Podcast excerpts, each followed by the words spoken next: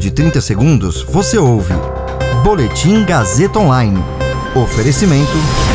Se você tem muito o que dizer e quer escolher uma profissão para dar voz às suas ideias, a Faculdade Casper Libero é o seu lugar. Jornalismo, publicidade e propaganda, relações públicas, rádio, TV e internet. Todas as possibilidades abertas. Acesse casperlibero.edu.br e conheça as infinitas rotas que o mundo da comunicação oferece. Comunicação é mais do que uma escolha, é um modo de existir. Agora você fica bem informado e atualizado. Está no ar o Boletim Gazeta Online. Botucatu começa a campanha de vacinação em massa contra a Covid-19 para pesquisa. Israel anuncia que matou o comandante da Jihad Islâmica. 200 pessoas já morreram no conflito. Você ouve mais um Boletim Gazeta Online agora, comigo, Caio Melo.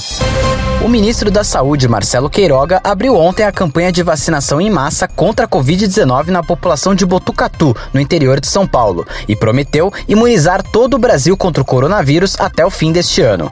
Na presença de pesquisadores da Unesp que vão coordenar a pesquisa em Botucatu, Queiroga amenizou declaração dada na sexta-feira de que a paralisação da produção da vacina Coronavac pelo Instituto Butantan decorre de problema contratual e não diplomático com a China. A vacinação em massa em Botucatu vai testar a efetividade da vacina de Oxford contra as variantes da Covid-19, que já circulam na região, e também os efeitos da imunização maciça em municípios vizinhos.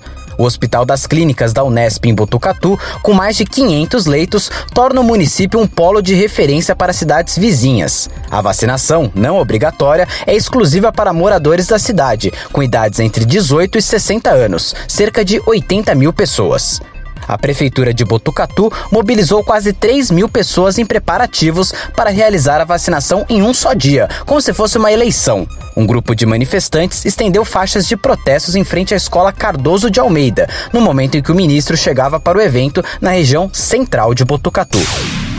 Um dos principais comandantes do grupo Jihad Islâmica na faixa de Gaza morreu em um ataque aéreo executado pelos israelenses hoje. O comandante era Abu Hassan Abu Harbed, o líder da divisão Jihad Islâmica no norte. Em um comunicado em que informa a morte do comandante, o exército de Israel afirma que ele organizou ataques contra civis israelenses. Israel combate dois grupos que atuam na faixa de Gaza, a própria Jihad Islâmica e o Hamas, que governa o território palestino. O exército israelense voltou a bombardear Gaza pela madrugada. Em uma semana de ataques, quase 200 pessoas morreram no confronto entre Israel e o grupo islamita Hamas.